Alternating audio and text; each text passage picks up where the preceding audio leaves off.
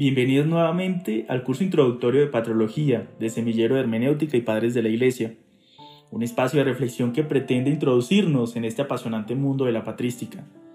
Mi nombre es Andrés Díaz, soy sacerdote jesuita, miembro del Semillero de Hermenéutica y Padres de la Iglesia y estudiante de Maestría en Teología de la Pontificia Universidad Javeriana. En esta sesión haremos una aproximación al contexto histórico y cultural de los padres apologistas. Asimismo, nos aproximaremos a la vida y obra de San Justino de Roma, una importante figura en esta tradición apologética. Cuando hablamos de padres apologistas, nos referimos al eco inmediato de la predicación apostólica. Hombres de fe que tienen por finalidad el instruir y establecer el diálogo entre fe y razón, buscando hacer avanzar la inteligencia de la fe en el horizonte cultural griego, desde finales del siglo II y hasta comienzos del siglo IV. Los escritos de los padres apologistas reflejan muy bien el encuentro del cristianismo con el mundo pagano y con el judaísmo. En actitud misionera, el cristianismo deberá aprender a dialogar con un estado pagano y politeísta, con el judaísmo y con la filosofía pagana frente a la cual se presentó como verdad única. Según Adalbert Hammond, en su obra Los Padres de la Iglesia, tres temas les esperan a los que llamamos apologistas, que ya son escritores de oficio defender el cristianismo contra las calumnias de la calle y los reproches de los filósofos, refutar la idolatría y el politeísmo, afirmando al único Dios revelado en Jesucristo, y finalmente presentar la fe cristiana con una lengua y unos conceptos accesibles a un público oculto. Veamos el contexto del mundo pagano. La gestación discreta y desconocida del cristianismo muy pronto fue puesta en duda, a punto de acusarse a los cristianos de mostrar ciertos comportamientos inapropiados. Sin embargo, el impulso misional de estas primeras comunidades cristianas se mostraba como una verdadera revolución espiritual y un nuevo orden social. Los cristianos vivían en este mundo, pero se consideraban a sí mismos como extranjeros, pues su patria verdadera sería el cielo. Se trata de una sensibilidad nueva que los puso en evidencia delante de las costumbres del mundo pagano, quienes los fueron considerando como seres insociables y contestatarios del régimen. La respuesta no podía ser otra. El Estado pagano acusa al movimiento cristiano de crimen majestatis, en tanto se rehusaban a la sujeción del emperador. Recordemos que en los pueblos clásicos, el Estado y la religión se encontraban indisolublemente ligados. Por lo tanto, este primer crimen acompañaba un segundo crimen, el crimen religionis o sacrilegi, equivalente al crimen de impiedad. Notemos también que frente a este crimen, la ley siempre había aplicado la pena de muerte. Imaginemos la escena. El movimiento cristiano primitivo no solo representaba una mudanza de mentalidad, ni la vivencia de unas prácticas secretistas de puertas para adentro. Desde sus orígenes, el mandato dado por Jesús, ese vayan por todo el mundo y proclamen la buena noticia a toda criatura, que encontramos al nivel del capítulo 15 de San Marcos, era un encargo muy serio. Podemos decir que se trataba de un proyecto de vida, una vida en el Espíritu, proyecto que ni fue entendido en los comienzos ni fue bien recibido. El capítulo 17 de los Hechos de los Apóstoles nos permite evidenciar el dinamismo apostólico de San Pablo y los primeros misioneros en tierras paganas, al mismo tiempo la inquietación del querigma cristiano entre los intelectuales del lugar. Veamos. Mientras Pablo les esperaba en Atenas, estaba interiormente indignado al ver la ciudad llena de ídolos. Discutía en la sinagoga con los judíos y con los que adoraban a Dios, y diariamente en el ágora con los que por allí se encontraban. Trababan también conversación con él algunos filósofos epicúreos y estoicos, unos decían, ¿qué querrá decir ese charlatán? Y otros, parece ser un predicador de divinidades extranjeras, porque anunciaba a Jesús y la resurrección. Le tomaron y le llevaron al aerópago, y le dijeron, ¿podemos saber cuál es esa nueva doctrina que tú expones? El pueblo también se mostró reactivo frente al movimiento cristiano formularon acusaciones muy serias sobre canibalismo, incesto, ateísmo, entre otras. La clase intelectual ponía en ridículo las creencias y las prácticas de los cristianos, como fue el caso de Luciano de Samosata, quien en 170 los ataca con ironía y sarcasmo, como se evidencia en su obra La muerte del peregrino. Veamos algunas líneas de su obra que recrean esta realidad. Es más, incluso desde ciertas ciudades de Asia llegaron enviados de las comunidades cristianas para socorrer, defender y consolar a nuestro hombre, porque es increíble la rapidez que muestran tan pronto se divulga un hecho de este tipo. Y es que, para decirlo con pocas palabras, no tiene bienes propios. Y ya tienes que va a parar a los bolsillos de peregrino, procedente de manos de esas gentes, una gran suma de dinero debido a su condena, y con ello le ayudaron y no poco monetariamente.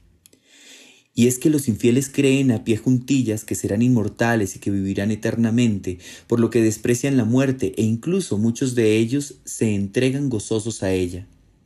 Además, su fundador les convenció de que todos eran hermanos, y así desde el primer momento en que incurren en este delito, reniegan de los dioses griegos y adoran, en cambio, a aquel filósofo crucificado y viven según sus preceptos.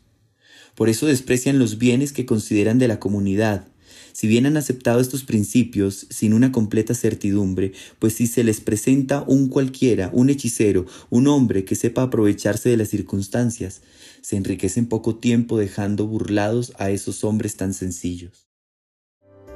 Las afirmaciones de este fragmento no solo demuestran la inquietación y la aproximación de los intelectuales de la época al respecto del movimiento cristiano, son además una bella muestra del amor que unía a los cristianos y de su fuerza de organización. Por su parte, el escritor y filósofo griego Celso representa uno de los críticos más contundentes del cristianismo. Vemos en su obra, El discurso verdadero, una obra maestra que mereció la refutación del erudito teólogo cristiano Orígenes. Un fragmento de su obra nos permite evidenciar la percepción que se tenía de los cristianos. No soportan ver los templos, los altares y las estatuas. Heráclito declara, y suplican las estatuas como si estuviesen hablando a los muros de la casa sin conocer qué son los dioses y los héroes. ¿Qué nos van a enseñar que sea más sabio que Heráclito? A pesar de su oscuridad, señala que es estúpido suplicar a las estatuas sin conocer qué son los dioses y los héroes. Así Heráclito a los cristianos. Por el contrario, deshonran completamente las estatuas, si dicen que la piedra o la madera o el bronce o el oro que ha sido tallado por este o aquel no sería Dios, ridícula es su sabiduría. Pues ¿quién sino alguien completamente pobre de espíritu adoraría estos objetos como a Dios y no como ofrendas y estatuas de los dioses? Si lo que quieren decir es que no puede haber imagen de Dios, pues si Dios tiene una forma diferente, como afirman los persas, caen ellos mismos en contradicción cuando proclaman que Dios hizo al hombre a su imagen y semejanza. A este nivel, nos podemos preguntar cómo era la relación entre el cristianismo y el judaísmo. Se trató de un adversario de complejo tratamiento. No se podía romper los puentes con la religión en la cual había nacido Jesucristo y el movimiento cristiano. Las sinagogas, las celebraciones, los ritos, la ley, todo había sido asumido por los seguidores de Jesús. Pero pronto veremos que esta madre se convierte en madrastra. El tratamiento de esta disputa entre judaísmo y cristianismo se verá reflejada en la apología antijudaizante expuestas en las obras perdidas de Aristón de Pella y de Milciades, obras que aparecen junto al diálogo con Trifón de Justino. Por su parte, Justino, apologista y polemista cristiano, según Fernández Ubiña, dedicó todo su esfuerzo a rebatir, por una parte, esas acusaciones dentro del entorno social contra los cristianos, y por otra, a subrayar la especificidad y bondad del cristianismo frente a sus ancestros judíos, a los que vituperó con singular dureza. ¿Realmente en qué consistía la labor de los apologistas? Podemos afirmar que los apologistas tuvieron un triple trabajo, a saber, en primer lugar, refutar las acusaciones, sean los delitos legales, sean las infamias que giraban en el pueblo contra el cristianismo. En segundo lugar, realizaron una crítica al politeísmo presente en la religión oficial y demás religiones mistéricas. Así, para justificar el rechazo del cristianismo de adherirse a la religión y al pensamiento pagano, los apologistas se sintieron en el deber de demostrar la absurdidad y la inmoralidad de la religión pagana. Con esto, la insuficiencia y los errores de la filosofía frente a la verdad cristiana. En tercer lugar, quisieron exponer la filosofía cristiana para desmontar las malas interpretaciones presentes en el entorno y demostrar que solo los cristianos persiguen la verdad. Si bien es cierto que estamos en un periodo de intensa confrontación cultural y religiosa, algunos apologistas utilizaron recursos tales como la filosofía, la retórica, los medios de difusión de la época, pero sobre todo la predicación, el discurso escrito y el testimonio, con el firme objetivo de introducir el mensaje de la salvación en Cristo con categorías propias de la cultura del momento. Como es de suponer, algunos apologistas incurrieron en actitudes más agresivas y viscerales, que los llevaron a caer en desviaciones en el seno de las mismas comunidades cristianas. Los apologistas provenían del mundo pagano. Eran hombres de vasta cultura, quienes encontraron un alto grado de superioridad en la doctrina cristiana, muy por encima de los diversos sistemas filosóficos en que habían sido formados, entre otros, el platonismo, el epicureísmo, el pitagorismo. Una vez se convierten al cristianismo, sienten la necesidad de hacer partícipes a otros de su experiencia religiosa, de dar razón de la fe cristiana delante del pueblo y de las autoridades paganas. Estos intelectuales de la época tienen el mérito de ser los pioneros de la ciencia teológica. Al tiempo, los primeros misioneros que han operado la inculturación del Evangelio en la civilización del tiempo.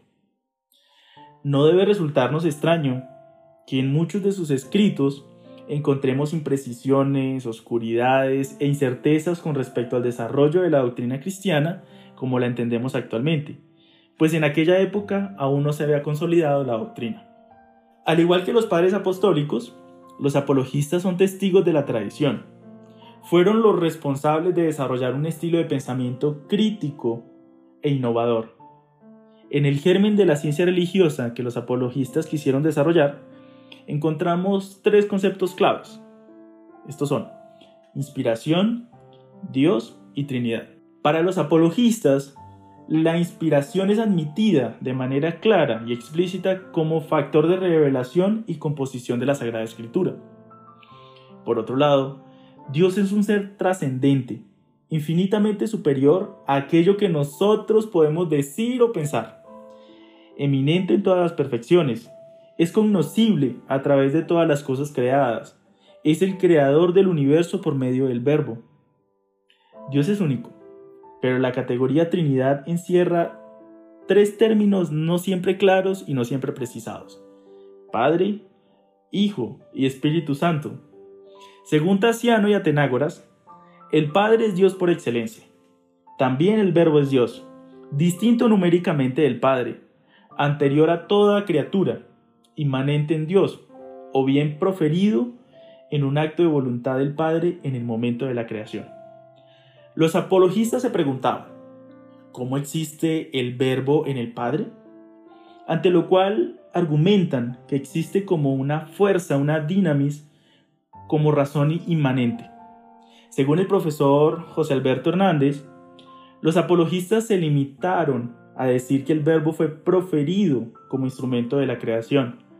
Esta concepción casi general entre los apologistas destaca una terminología inexacta que lleva a un cierto subordinacionismo característico en la mayoría de ellos. En cuanto al encuentro entre cristianismo y filosofía, la actitud de los apologistas es la aceptación del pensamiento pagano para fundamentar los postulados del cristianismo o de rechazo de la filosofía y la cultura pagana en general al considerarlas fuente de herejías. En el primer grupo, quienes acogieron el pensamiento pagano, encontramos a Justino, a Tenágoras, Clemente de Alejandría, quienes comprendieron que la verdad es una sola. El verbo que ha hablado a los profetas ha iluminado a todos los sinceros buscadores de la verdad, a los amantes del conocimiento y se manifestó en plenitud en la persona del Hijo encarnado. De esta manera, la doctrina cristiana es la sola, verdadera y completa filosofía. Se trata de la semilla, esperma o parte de logos que parece identificarse con la razón y que anticipaba la revelación. Para estos apologistas, la filosofía es una propedéutica del cristianismo, pensamiento que corresponde a la corriente de origen hebraico-alejandrina, que encontraba la prueba histórica en el plagio de los filósofos y de los poetas paganos que habían copiado a Moisés. En este orden de ideas, la filosofía tendrá un ingreso progresivo en la reflexión cristiana hasta llegar a convertirse en mediación para el quehacer teológico, como es concebida en nuestros días. En el grupo que expresa un rechazo violento del mundo pagano, encontramos a Tasiano, Teófilo de Antioquía y Tertuliano, cuya expresión clásica es ¿qué tiene que ver Atenas con Jerusalén? A continuación los invito a profundizar en el pensamiento apologético a través de Justino de Roma. Este padre apologista es quizás uno de los pensadores griegos más relevantes dadas sus cualidades literarias y la finura en el desarrollo de temas de fe en diálogo con la filosofía de la época. Con él se inicia en propiedad el periodo apologético. Se cree que era de origen palestino, propiamente de la población de Flavia Neápolis, y nacido en el año 100 después de Cristo. Su intensa búsqueda de la verdad en medio de variadas corrientes filosóficas lo conducen hasta el cristianismo.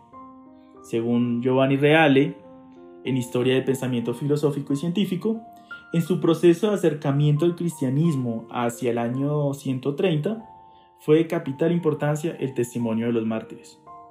Justino señala, cuando aún era discípulo de Platón Escuchaba las acusaciones que se formulaban contra los cristianos, pero al verlos llenos de intrepidez ante la muerte y ante lo que más temen los hombres, comprendí que era imposible que viviesen en el mal. En su obra Diálogo con Trifón, afirma, Soy yo filósofo, y quisiera que todos los hombres, poniendo el mismo fe porque yo, siguieran las doctrinas del Salvador. Sin embargo, en su obra Segunda Apología, presenta claramente su postura del cristiano ante la filosofía. Veamos. Soy cristiano. Me glorío de ello y lo confieso. Deseo que se me reconozca como tal. La doctrina de Platón no es incompatible con la de Cristo, pero no se ajusta exactamente a ella, no más que la de los otros, los estoicos, los poetas, los escritores. Cada uno de estos ha visto en el verbo divino diseminado por el mundo lo que estaba en relación con su naturaleza y ha podido así expresar una verdad parcial. Pero puesto que se contradicen en los puntos fundamentales, manifiestan no hallarse en posesión de una ciencia infalible y de un conocimiento irrefutable. Todo lo que han enseñado de modo veraz nos pertenece a nosotros los cristianos.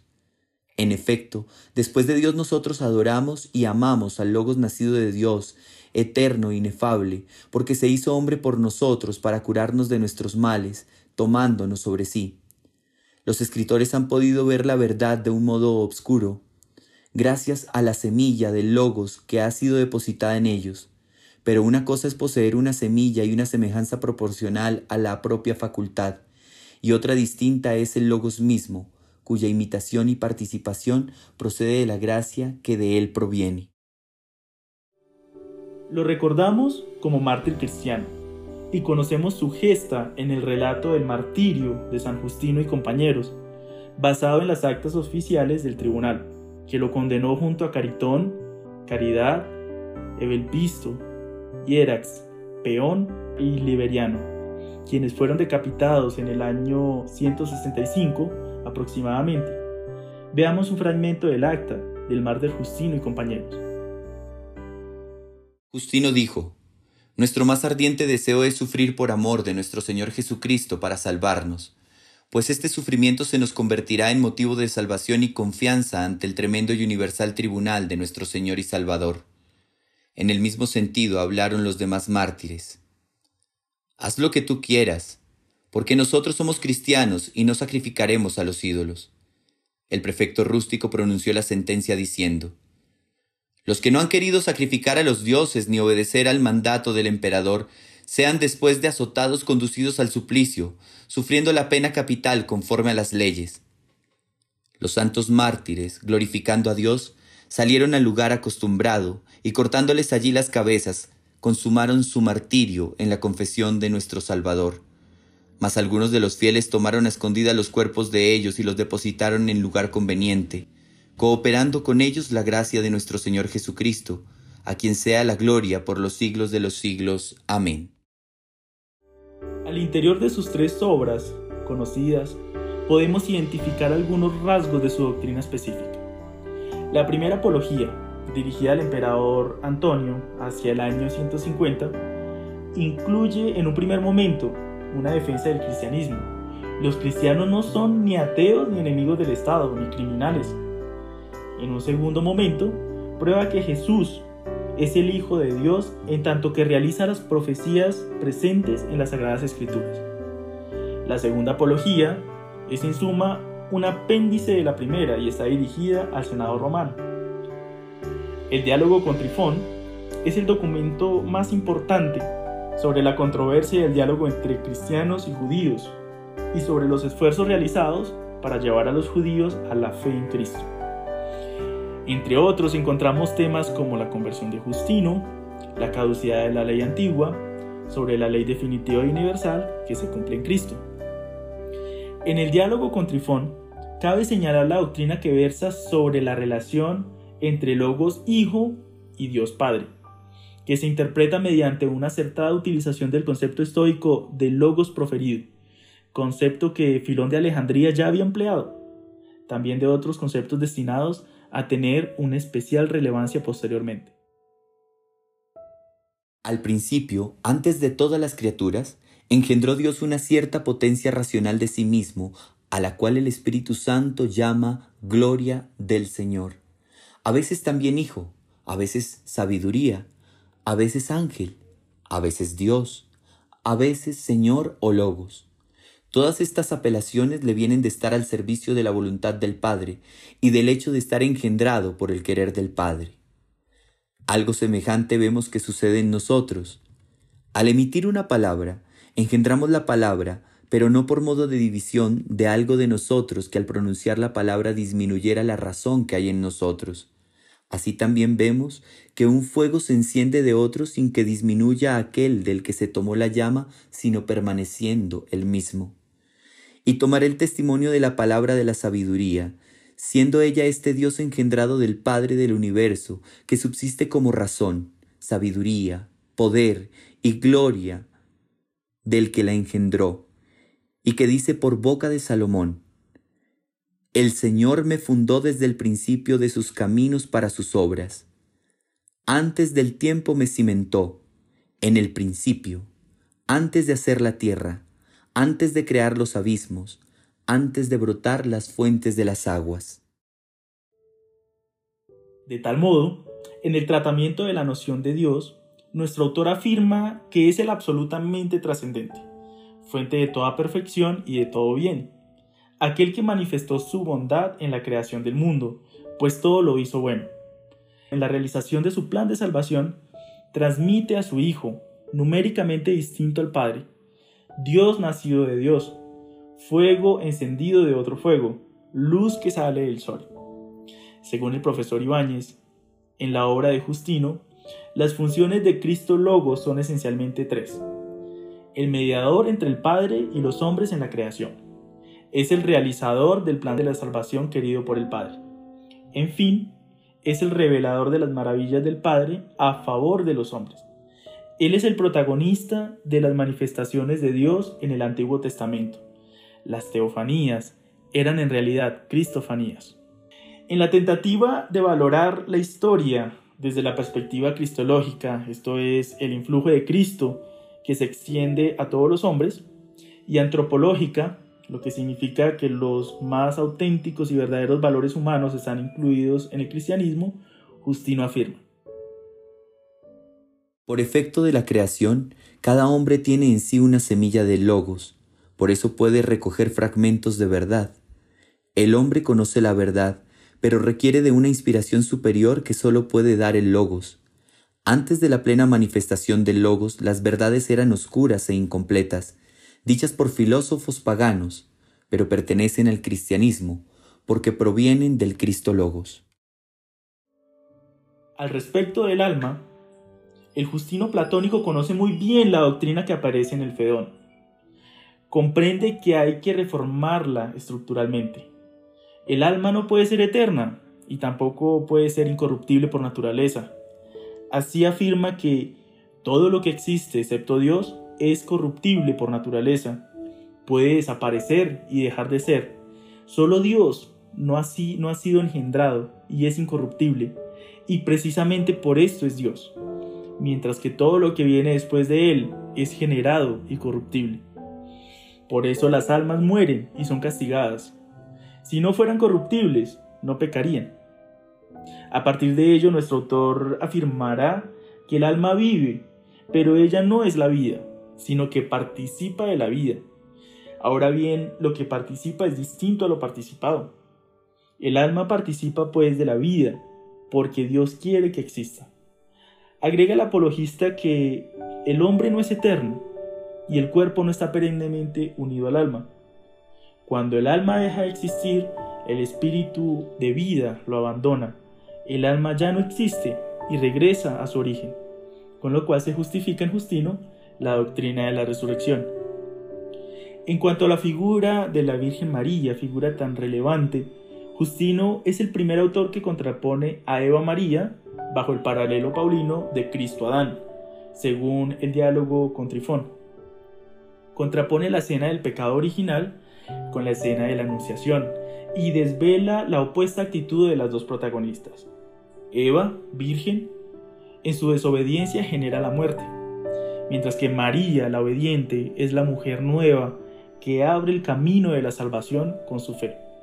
Muchos otros aspectos podrían ser destacados al respecto del contexto histórico y cultural de la apologética cristiana o de su precursor Justino de Roma. Sin embargo, hemos llegado al final de nuestro encuentro, no sin antes recordarles las profundas palabras que Justino dirige a Trifón y creo yo a los hombres de toda época. Si tú también te preocupas algo de ti mismo, aspiras a la salvación y tienes fe en Dios, como hombre que no es ajeno a estas cosas, te es posible alcanzar la felicidad, reconociendo al Cristo de Dios e iniciándote en sus misterios. Los esperamos en la próxima entrega, en que profundizaremos en la vida y pensamiento de Tertuliano, el Corsario de Dios, de Orígenes de Alejandría e Irineo de León. Hasta la próxima.